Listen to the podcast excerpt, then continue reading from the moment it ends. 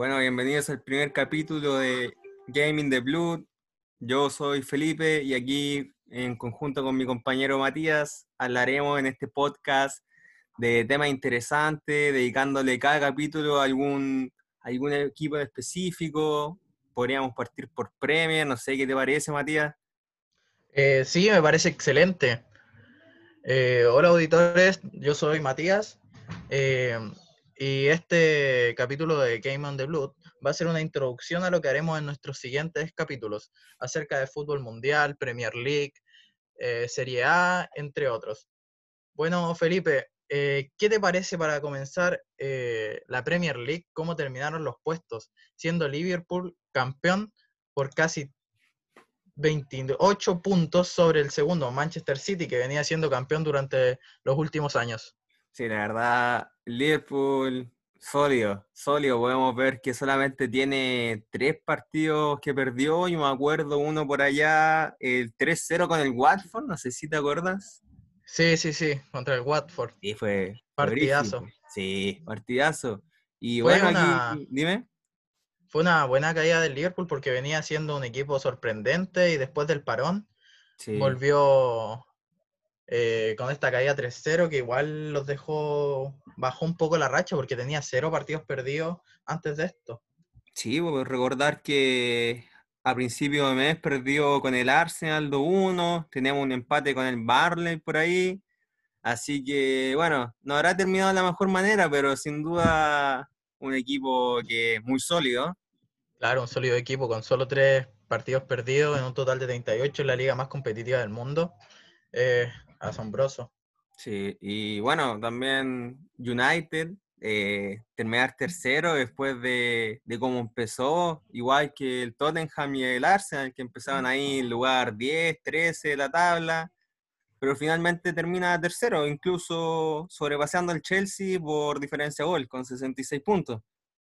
Claro, fue increíble la remontada de Manchester United, siendo que había empezado de una manera desastrosa la Premier. Eh, fue uno de los puntos que más me asombró el Manchester United. Y el otro punto que tengo que tocar, el Leicester City, que había comenzado de una manera sólida, excelente, con un equipo que, que al Liverpool le costó mucho ganarle, que fue un equipo excelente y que al final se desinflaron. ¿Qué crees tú que pasó ahí? La mentalidad, Sí, ah, eh, recordemos que había ganado 9-0 al Southampton hace bastante tiempo, en la primera rueda, si no me equivoco, pero el Leicester en ese entonces era un equipo de temer, tiene casi puros partidos ganados y no sé, es cosa de, visualizar los últimos partidos que perdió con el United 2-0, Tottenham 3-0, eh, Bournemouth perdió 4-1 por allá, y no, eh, se desinfló bastante. Eh, no sé qué habrá pesado acá. Yo creo que, que tener una campaña sólida y mantenerla es algo muy difícil para equipos que no son del top 6 de la Premier. Claro, Leicester City, yo creo que eso fue, fue más algo mental porque el Tottenham que tomó Mourinho no era un buen Tottenham, no tenía un buen juego y aún así le supo hacer la pelea y terminó un punto bajo, o sea, un puesto bajo Leicester siendo que estaba el Tottenham puestos 13, 14 antes de que Mou los tomara. Entonces yo creo que eso fue más nada algo mental, claro. Sí, bueno. Y perder contra el descendido Bournemouth es algo, claro, el Bournemouth le hizo un partidazo porque se estaba jugando el descenso, aunque no le alcanzó, pero claro, yo creo que más nada fue una caída del Leicester mental, porque con el nivel de jugadores que tiene como Bardi, eh, Madison, claro, tiene jugadores de peso, de selección, entonces... De hecho, de hecho la defensa se desinfló bastante. Al principio era Suyunku, el, el turco, muy figura, pero... Bueno. Se desinfló, se desinfló. Yo creo que ¿Mm? Dime. la venta de, del central Maguire fue un peso bien grande para Leicester. Sí, sí, sí, sin duda. Y ahora capitán del Manchester United, quien con Bruno Fernández, la verdad, le dio una nueva cara. Claro, sí. Le dieron un retoque al Manchester United. Sí, terminó jugando bien, satisface, igual que el, bueno, en la Serie A sería el Milan, que también son como los dos equipos que antiguamente eran muy grandes, pero pero que se están ido desinflando con el pasar de los años. Sin embargo, quizá ahora sea el momento de retomar el nivel. Claro, claro. Milan, por ejemplo, en las últimas fechas pasando a Serie A, tuvo un desempeño increíble, ganándole por golea a Juventus, Ibrahimovic un monstruo, Donnarumma atajando lo imposible, un equipo que está, en mi opinión, retomando un gran nivel. Y yo creo que de cara a la próxima temporada pueden hacer algo muy interesante y clasificarse a Champions. Sí, mira, con decirte que el último partido que perdió el Milan fue el 8 de marzo. Imagínate, de ahí en adelante ha sido todo victoria, empate.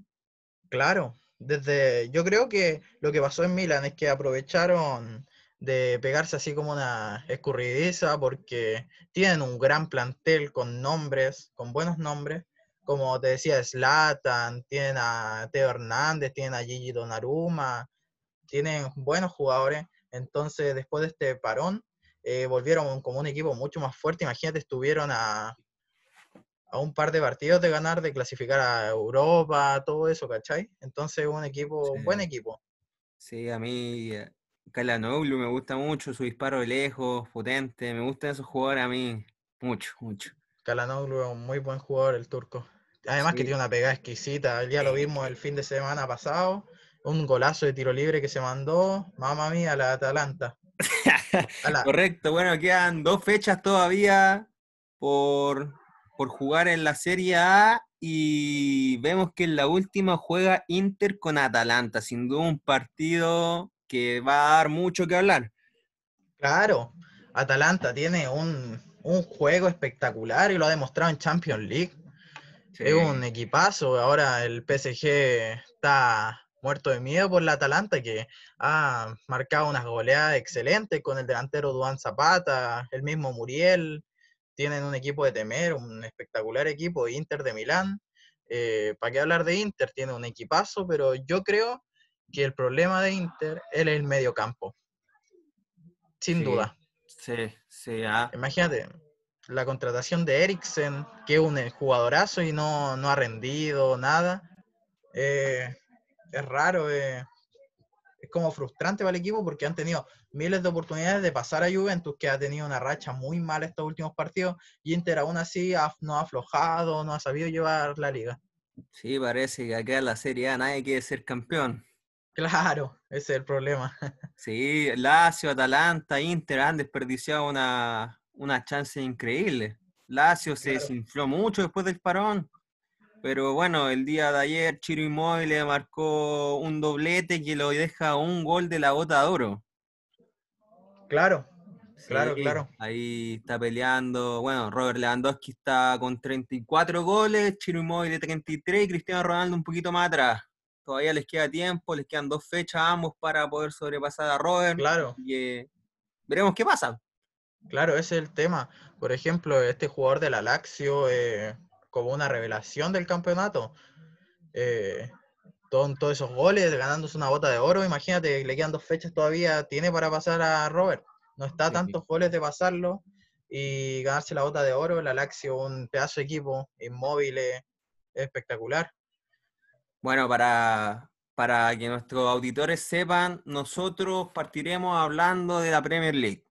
Partiremos obviamente con los equipos del top 6, que sería United, City, Liverpool, Chelsea, Arsenal, Tottenham. Y no sé si a ti, Matías, te gustaría hablar de otro equipo. Eh, de la Premier. Sí, aparte Claramente el, el equipo que más me interesa hablar, porque encontré que fue asombroso el cambio que tuvieron, y asombroso para mal, fue el Leicester City, que viene un equipo de después de su campeonato, eh, que fue un equipo revelación, viene teniendo unas muy buenas temporadas. Esta temporada eh, venían increíbles hasta perder 3-0 con el Liverpool. El partido que perdieron con el Liverpool por goleada 3 o 4-0, no recuerdo muy bien cuánto fue. Mm. Eh, yo creo que eso les generó un gran bajón. Y otro equipo que me, que me interesa hablar harto es Wolverhampton. Sí, que es un equipo. Muy buen equipo. Claro. Muy buen equipo que le ha hecho la pelea a todos los de arriba, con figuras como Adama Traoré, un jugador espectacular que tiene Mira, un dato. Traoré tiene más dribbling que Hazard en el año 2016, si no me equivoco, que había sido uno de los mejores, o sea, Hazard el mejor, pero uno de los mejores de la historia de la Premier, y con 800 minutos menos de juego. Para que vayáis captando el nivel que está teniendo este Adama Traoré, que es un jugador tremendo, vamos a decir, y con tantos dribbling, aparte de, del mexicano que está jugando, eh, Jiménez, también está jugando muy bien Jiménez. Sí, yo creo que el Espíritu Santo ha, ha, sabido encontrarle a este equipo una mano con la formación, un 3-4-3, con un tridente muy poderoso arriba. Son, son un equipo que a todos los, como decías tú, el top 6 le dio la pelea y, y ganando, empatando, y si pierde, pierde por lo justo. Claro, no, no te estoy hablando de que el Wolves pierda 5-0, no, para nada. De hecho, ha tenido una muy buena racha de partidos cuando pierde 1-0, 2-0, pero cuando gana de todas maneras un 3-0, 4-0, 1-0, son un equipo muy bien armado, que viene jugando muy bien. Sí, sin duda. Entonces, bueno, dejémoslo ahí. Serían ocho equipos a analizar en el capítulo siguiente. Y después sería una liga muy interesante que, bueno, todavía está en curso, que sería la Serie A. Claro. ¿Qué, equipo, ¿Qué equipos podrían ser? Obviamente, aparte de Juventus, Inter, Atalanta, Lazio. ¿Qué más te gustaría? Yo voy, que me interesó mucho esta temporada, el final de temporada más nada, que todavía no termina, pero en las etapas finales, el Milan, que ha tenido un gran repunte en lo que jugaba antes, a lo que juega ahora, aparte de sus grandes victorias, empate, las hazañas que ha tenido, y otro equipo que me interesa hablar mucho es acerca de la Fiorentina del chileno Pulgar, donde también se encuentra Riverí, que es un equipo que está en el lugar 12 de la tabla y que me asombró porque se armaron de buena manera, tienen buenos jugadores, un equipo completo y que estén en un lugar tan bajo, tan medio. Eh, para mí, en mi punto, asombroso, claro. Sí, con jugadores como Federico Chiesa, Pulgar, Crutón y Riverí, no, la verdad, no. Pesela también. No, no sé qué hacen ahí, no sé qué pasará. Ahí, bueno, si lo vamos a hablar como quieres tú, lo hablaremos en un capítulo y veremos a nuestra opinión qué ha fallado. De todas formas, de todas formas, el, la Fiore es un equipo a tocar, porque siempre también la Fiore es un equipo de los que ha peleado los buenos puestos. No me refiero a que salga campeón ni nada, pero siempre ha estado ahí en la pelea para Champions, para esas temporadas, y ahora está 12, un lugar súper mediocre. No tiene ni por dónde, la verdad. Pulgar se fue buscando mejores horizontes y resulta que el Bolonia ahora está mejor que la Fiorentina. Claro, el Bolonia también de nuestro chileno Gary Medel. Sí, sí, sí. Sí, Bolonia, claro, le saca le saca unos puntitos ahí arriba en la tabla. Claro, y está más arriba en la tabla. Sí, bueno, aparte de equipo, yo creo que es muy interesante después, cuando llegue la fecha, hablar de la Champions, cómo se va a venir la Champions y sus resultados. Vamos a ver las llaves, vamos a ver cómo le da a cada equipo. Yo, a ver, ¿qué queda, qué queda de Champions, Matías? Queda el 3-0 que tiene el Chelsea Claro. un empate del, del, Napoli con el Barcelona, ¿cierto? Para que se juegue la vuelta en octavos. Exactamente, Napoli jugando Champions ahora ya eh, de buena forma contra el Barcelona, pero los puestos que tiene en la tabla no me reflejan ese partido contra Barcelona, donde Napoli jugó muy, muy bien. Y estar en un puesto séptimo, que ni siquiera está ahí con chances de clasificarte a Champions, es para mí algo inédito. Sí, recordemos, bueno, que los clasificados ya a cuartos de final son Leipzig, Atalanta, Atlético de Madrid y PSG. gran Atlético de Madrid. Vamos a ver, Atlético de Madrid se ratifica la, la hazaña que hizo contra el Liverpool. Claro, Atlético de Madrid contra el Liverpool fue un equipo asombroso. Fue un equipo al gran estilo Cholo Simeone, muy defensivo, todo el partido hasta que nos metieron los dos goles, les metieron los dos goles, perdón. y no, ahí Cholo aguantó, aguantó, aguantó hasta que el, gran Liverpool de Klopp estaba ya cansado y, y Llorente se mandó un doblete increíble. Eh, después del gol de Morata sentenció la chance, bueno, que con Llorente ya estaba sentenciada, pero no del todo, y Morata ya los mandó para la casa o los dejó en Anfield ahí No, recordar ese Ah. partido trae muy buenos recuerdos cuando podíamos ver del buen fútbol con público. Increíble. A, Claro, a meses antes, de, no, un mes antes de que llegara la, la pandemia acá a Chile. claro, Oye, exactamente. y, y también tenemos el León que le ganó 1-0 a la Juve, ¿eh? Tiene que dar vueltas allá de la Juventus de Cristiano Ronaldo. Claro, yo en mi opinión, yo creo que la Juventus tiene herramientas para darle vuelta a la... Porque fue eh, algo, desde mi punto de vista, inverosímil que el Lyon le ganara a Juventus.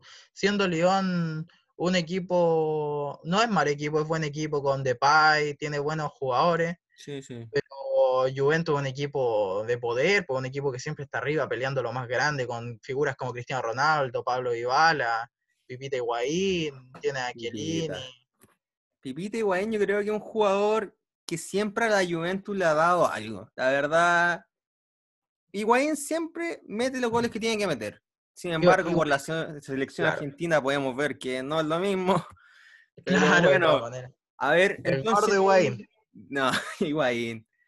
Higuaín no, no ha dado mucho a nosotros, ¿eh? como chilenos. Claro, claro. A los chilenos nos ha dado mucho. Oye, Higuaín, eh, entonces, Juventus, León, Juventus, yo voy por Juventus. yo no sé tú. Yo voy por Después un la otra llave 3-0 que- rotundo. Sí, rotundo. Yo, yo creo que le va a costar un poquito. Después la otra llave que falta, Manchester City y Real Madrid. Esa está peleadísima. Este es un partidazo de aquellos que. Increíble. Eh, Manchester City ganó 2-1 a Madrid. El Madrid actual campeón de la, de la liga. Muy cuestionado también por el arbitraje, pero no vamos a entrar en esos temas. Claro, Madrid ganó claro. la copa, es campeón, tiene el poderío y viene con la frente en alto por ser campeón. Más encima con la figura de Sergio Ramos, el central, que ahora está de goleador. Eh, Increíble, Sergio Ramos. bueno. No un jugador de mi gusto, pero hay que Claro. admitir que hace lo que tiene que hacer, a veces Y demasiado. Pero bueno, ¿por quién te la jugáis? Yo me la juego porque ahora juegan en, en Inglaterra, Inglaterra, En Manchester. claro. Yo voy por, por un 2-1 del Madrid. Y pasaría entonces. Y yo creo que pasa en tanda de penales. Yo creo que en tanda de penales va a pasar el Madrid. Intenso, sí. Mira, Yo, yo. creo que Dime, dime, dime. yo creo que a Manchester City en esta fase yo creo que le va a pesar la historia porque Madrid tiene mucha historia. Sí, Y eso pesa muchas veces en el fútbol con grandes jugadores, pese a que perdieron mucho, mucho. Para mi opinión, lo peor que pudieron hacer es deshacerse de Cristiano Ronaldo, Sí, sin duda. Porque ahora no tienen un líder. O sea, Sergio Ramos es como un líder, pero ponte en el lugar, Sergio Ramos ya pasó los 30 años, ya le quedan cuánto, un par de años de fútbol, ¿cachai? sí. Entonces, no sé qué se les viene después al Madrid. Bueno, en mi opinión, yo creo que pasa a Manchester City. Pese a que Real Madrid ha subido el nivel muchísimo desde ese 2-1 en contra, yo creo que Claro. Manchester City es un equipo que siendo local eh, vamos a poder ver su poderío ofensivo y, y yo creo que pasa con un, con un 2-0. Yo me la juego por un 2-0. 2-0 a favor del City. Uf, La otra Bueno. llave que tenemos aquí, Chelsea-Bayern. Chelsea le metieron un 3-0 de local. ¿Qué esperamos para la vuelta, Matías?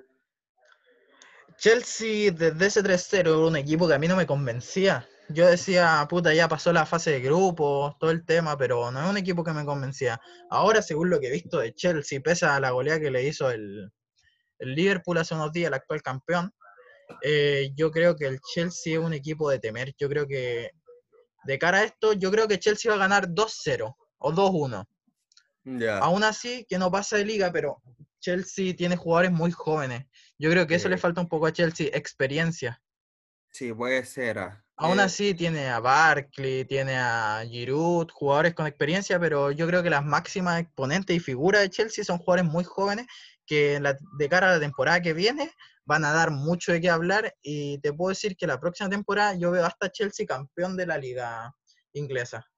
Sí, mira, Pulisic, para mí estos últimos partidos ha sido de verdad, de verdad un, un hombre muy, no sé, mantiene siempre la pelota muy pegada al pie, rápido, da, da mucho, aporta demasiado al Chelsea, yo creo que por ahí, y bueno, Timo, Timo Werner, si no me equivoco, va a poder jugar contra el Bayern Múnich. Ah, ya llegó Werner. Sí, sí, el día de ayer asistió al encuentro de Chelsea contra Wolverhampton, esa victoria 2-0, y vimos unas fotos por ahí, así que ya, ya conjunto con Hakim Ziyech, ya están en Londres. Mira, hoy escuché los rumores también de que por ahí que llegaba otro gran jugador como Havertz, Kay Havertz, la gran Sí. estrella del Se Leverkusen. dice, se dice, por 80 millones de dólares. ¿Lo vale para ti? Kay Havertz es un jugador de 21 años que ha demostrado un exponencial espectacular. Eh, yo creo que según la, la inflación que está el mercado hoy en día, 80 millones está súper factible por Havertz. Fue lo mismo Sí. que pagó City al Atlético de Madrid por Rodrigo, por Rodri. En serio, bu- buen dato, buen dato ese, ¿eh? Para comparar. En ese caso Claro. yo elijo lejos a Havertz. Claro, de todas maneras. Aunque no hay que desmerecer que Rodri es un centrocampista espectacular, eh, proveniente de Atlético de Madrid, y antes de eso era de Villarreal, donde demostró que era un jugador de los grandes equipos. Pero para mí, Havertz va a ser el próximo año la gran revelación de la Premier, y junto a Pulisic, eh, Timo Werner, Barkley, que ha demostrado que es un jugador que debe ser titular sí o sí. Y yo creo que van a dar que hablar. Lo que sí me da mucho, me extraña, es el nivel de Kepa Arrizabalaga, que ha demostrado, no ha demostrado ser un arquero de, de la elite, por el cual se pagaron 80 millones, uno de los arqueros más caros de la historia. Sí, la verdad, una cifra estratosférica que el Chelsea en ese entonces pagó desesperadamente luego de la salida de Thibaut Courtois al Real Madrid. La portería del Chelsea, la verdad, ahora está desprotegida después de haber pasado Peter Sech, Thibaut Courtois, grandes porteros. Ha, llegado, ha llegado Kepa y ha dejado mucho que desear. Y vamos a ver si pasa algo en el mercado de fichaje ahí. Se dice que llega Oblak, que si no llega Ter Stegen. Incluso se ha hablado del portero Henderson del Sheffield United. Henderson. Sí, sí, sí, un arquero joven que ahí junto con Nick Pope y Jordan Pickford están peleando la titularidad de la selección inglesa. Bueno, Matías, para ir cerrando este capítulo, eh, ¿qué, qué me comentas? ¿Qué te pareció? ¿Qué, piensas?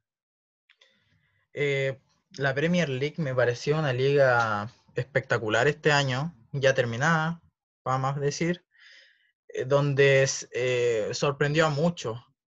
Claro estaba que Liverpool iba siempre a pelear la punta, pero a mí me sorprendió que Liverpool saliera campeón por tantos puntos por sobre el Manchester City, siendo que siempre estaban peleando los primer, el, primer y segundo puesto a muy pocos puntos. Y eso me pareció increíble, aparte de que el Manchester United repuntó y volvió a ser un buen equipo. Chelsea igual que Manchester United. Chelsea había dejado de ser el equipo que era. El bajón de Leicester. eh, cómo remontó Mou con el Tottenham. El Wolverhampton con las figuras que tiene. Me parece una muy buena liga, pero que puede dar mucho más, de mi parecer. Sí, para mí, para mí la verdad es lejos la mejor liga del mundo.